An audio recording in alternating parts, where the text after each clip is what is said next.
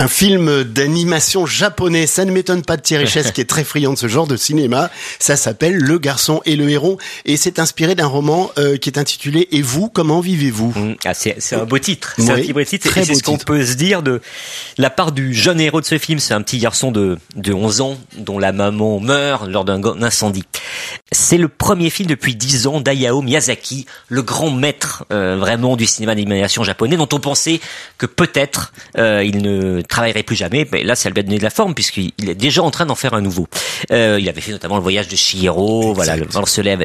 L'histoire est totalement réaliste et puis d'un coup, elle dérive, elle dévie parce qu'il va faire la connaissance d'un fameux héron.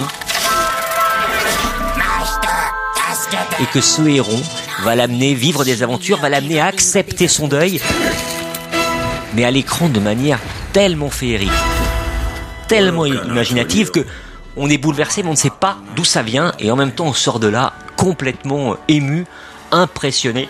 Miyazaki, 10 ans d'absence, et il revient en très grande forme. Qu'est-ce qu'on aime ces images et ces paraboles de Miyazaki.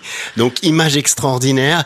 Et, euh, et l'autre film que vous nous proposez, c'est un thriller intitulé À l'intérieur, Inside, deux titres, signé par un réalisateur grec, Vassilis euh, Katsoupis. Oui, parce que Inside était déjà pris comme titre, à l'intérieur était déjà pris comme titre, alors quand on mêle les deux, au moins c'est inédit.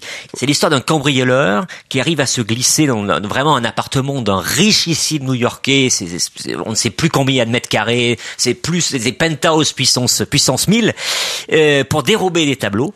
Et puis il va se retrouver coincé parce que le système de sécurité va l'enfermer. Comment va-t-il faire pour se libérer? Comment va-t-il faire pour survivre une fois qu'il a épuisé euh, le, ce qu'il y a dans le frigo pour manger? Eh bien, c'est tout le suspense du film qui tient vraiment jusqu'au bout pendant 1h45. Eh bien, nous avons donc ce film haletant à l'intérieur Inside et le film d'animation du maître japonais Miyazaki, euh, Le garçon et le héron. Les deux films, évidemment, sont en salle cette semaine à retrouver également dans le magazine Première et sur première.fr.